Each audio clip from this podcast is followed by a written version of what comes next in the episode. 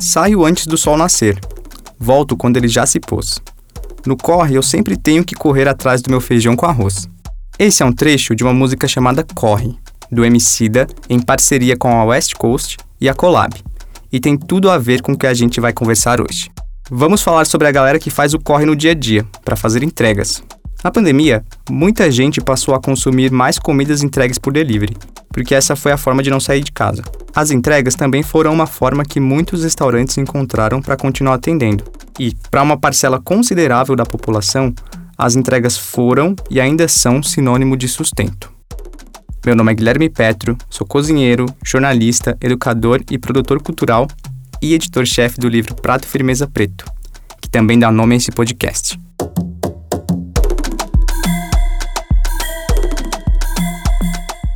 Do total de trabalhadores informais no Brasil, os que são entregadores de aplicativos somavam 645 mil pessoas em junho deste ano. Em 2019, eram 250 mil pessoas, ou seja, a quantidade de entregadores de delivery mais que dobrou. Entregadores e entregadoras formam uma classe trabalhadora que luta para ter seus direitos mínimos reconhecidos. Não são bem remunerados pelos aplicativos de entrega e nem têm direitos trabalhistas básicos, como alimentação paga pelo empregador, enquanto servem pratos que nunca experimentaram. Precisam e merecem receber todo o reconhecimento pelo trabalho, pela exposição diária que enfrentam. E quando digo reconhecimento, não me refiro só ao social, que é a remuneração digna, carga horária adequada, direito a descanso, refeição e auxílio em caso de acidente, porque isso é obrigação, é estrutura. Falamos de reconhecimento também no sentido de valorizar esses profissionais, dar espaço, contar suas histórias, agradecer publicamente a essa dedicação que se mostrou tão essencial. Foi isso que a gente fez no Prato Firmeza Preto, que é a quarta edição da série. No guia, temos o capítulo inteiro dedicado só para quem faz o corre. Você pode baixar e ler em www.pratofirmeza.com.br. Para esse papo, a gente convidou a entregadora Aline Os e a chefe Suelen Maristela. Aline, conta aí, quem é você no Corre? Olá, eu sou a Aline Os, eu sou entregadora e fundadora do coletivo Senhoritas Courrier. Eu sou formada em artes plásticas, trabalhava com, até antes da pandemia, trabalhava com acervo fotográfico, entre outras coisas, mas eu já tinha a, a ideia e já tinha em funcionamento o coletivo Senhoritas Courrier, que é um coletivo de mulheres e pessoas LGBTQIA+, é, que fazem entregas de tudo quanto é gênero de produtos, é, utilizando somente a bicicleta na cidade de São Paulo. A gente pediu para a Suelen também contar um pouco a história dela, do Matulas da Nega e do Matulas pela Vida, e como esse projeto acabou entrando no corre também nessa pandemia. Ela mandou um áudio para a gente, que tá com um pouquinho de ruído, mas dá para entender. Vamos ouvir? Olá, tudo bom? Eu sou a chefe Sueli Maristela, tenho 31 anos. Eu sou nascida e criada no Capão Redondo, extremo sul aqui da capital de São Paulo. Sou mãe solo e muito orgulhosa do Miguel Henrique, que hoje tem 8 anos.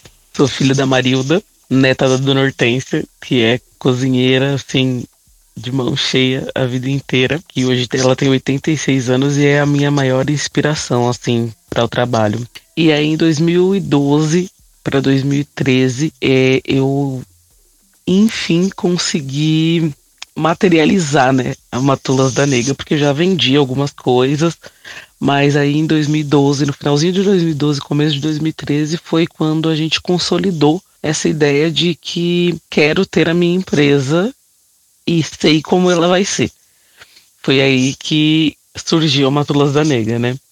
Costumo dizer que nós alimentamos afetos e ancestralidades porque a gente trabalha com alimentação personalizada de verdade, mas sempre oferecendo para o cliente uma comida mais saudável, com opções de comida orgânica. Matulas, na sua tradução literal, são marmitas. Mas eu escolhi esse nome não por serem eh, marmitas que a gente vende apenas, mas porque eu cozinho com esse carinho, com esse afeto de quem te faria uma refeição para você comer fora do lar. Então, Matulas vem com essa entrega, com esse resgate ancestral de verdade, de, de te fazer uma marmita, sabe? De fazer algo que você sinta prazer ao comer. Matulas pela Vida é nosso programa de re responsabilidade social da Matulas da Negra. Na realidade, ele esse nome de Matulas pela vida, porque a gente olha a vida como um todo.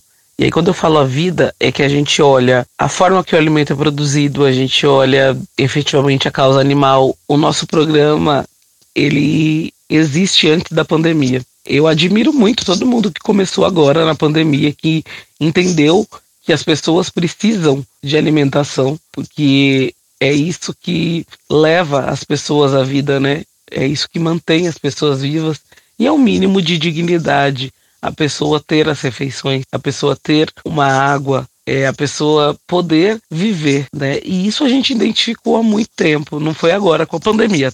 E eu entreguei cerca de umas 20 mil marmitas. A gente registrou nas redes 11 mil e alguma coisa, 14 mil e alguma coisa, não lembro.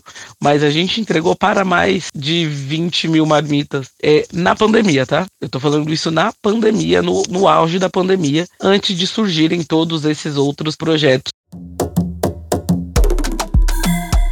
Vamos ouvir da Aline como esse período incerto que vivemos atravessou primeiro mês e meio assim de pandemia, eu me tranquei dentro de casa, estava bem assustada, estava preocupada com a minha meu, meu, minha relação com o trabalho, porque eu trabalhava nesse estúdio de fotografia. Sabia que as coisas iam mudar, então isso me preocupava muito, porque a gente fica com essa questão de como que eu vou pagar as contas, eu sou sozinha, não tenho é, ninguém que, que me ajude nesse quesito. E nesse primeiro mês e meio eu fiquei parada porque eu estava bastante assustada. Acho que a maioria das pessoas estava se vendo dessa forma. Então é, eu me retraí, eu fiquei dentro de casa praticamente em posição fetal por alguns dias, assim, até que chegou uma hora que eu olhei pela janela, na verdade, assim, uma mãe de uma amiga que mora em Curitiba pediu para eu comprar um negócio para o pai dela que mora na Barra Funda, aqui em São Paulo, e levasse até ele. Se eu poderia fazer isso, eu pensei, eu falei assim, ah, eu acho que eu consigo fazer isso, né? É um senhorzinho de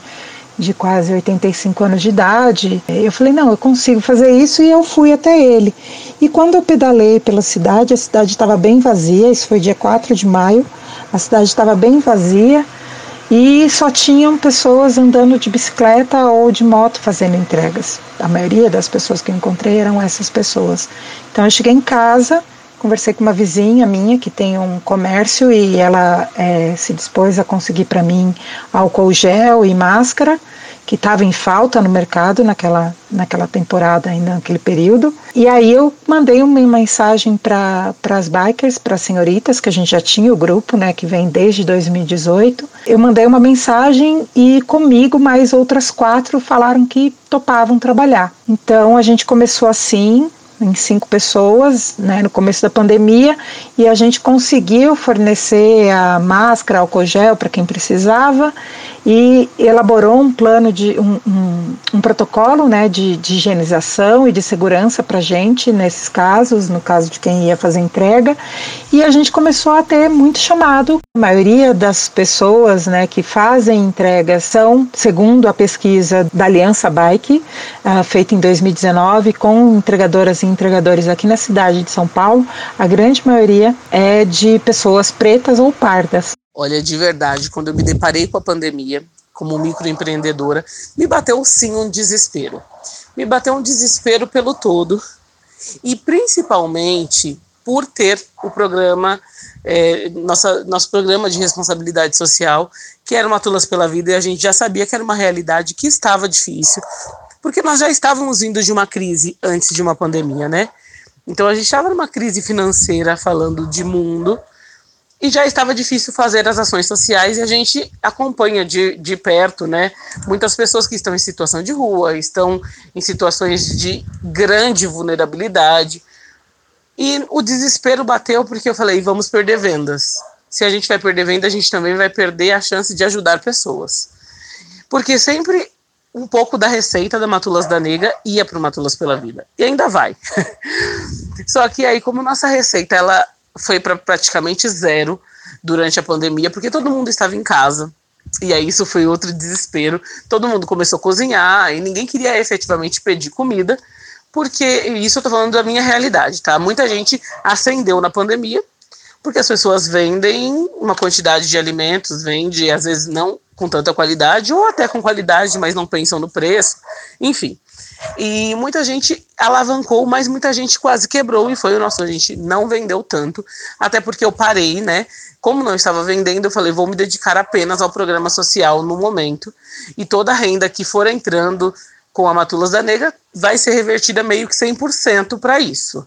Porque a gente não estava passando fome. E as pessoas que já passavam fome passaram ainda mais durante essa pandemia e estão passando ainda mais agora. No final de agosto, a taxa de desemprego bateu recorde, 14,4%.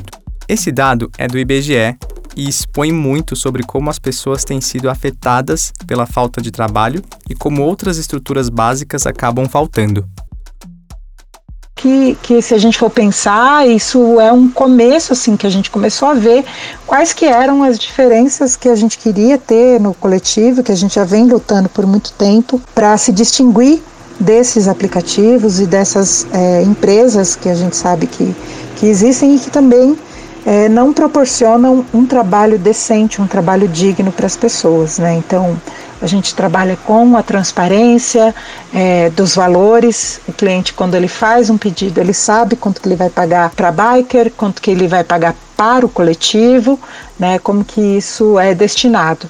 A gente também trabalha com é, a máxima, é, com a transparência, falando de as distâncias que são percorridas, né, o que vai ser levado. A gente tenta fazer com que a biker e o biker que são é, pessoas que atendem pelos senhoritas, que eles saibam com antecedência qual que vai ser o peso que ele vai levar. Então a gente controla isso, a gente tem um limite de peso, tem um limite é, de roteiros, de, de, de, percurso, né, do tamanho do percurso que, esse, que essa pessoa vai, vai percorrer, para que a gente não desgaste essas pessoas, porque a gente sabe que isso também influencia muito é, nas condições de trabalho, né? Quanto que essa pessoa está pedalando, quanto que ela está é, transportando de peso, é, além de, de saber quanto que ela vai ganhar e fazer com que ela ganhe isso, isso diariamente, porque muitas dessas pessoas precisam desse dinheiro diariamente. Elas não podem esperar uma semana, elas não podem esperar duas semanas ou um mês para receber né? Porque esse dinheiro faz diferença para elas. Então a gente tenta fazer é, com que essas pessoas recebam sempre no mesmo dia ou no máximo no dia seguinte que elas realizam o trabalho.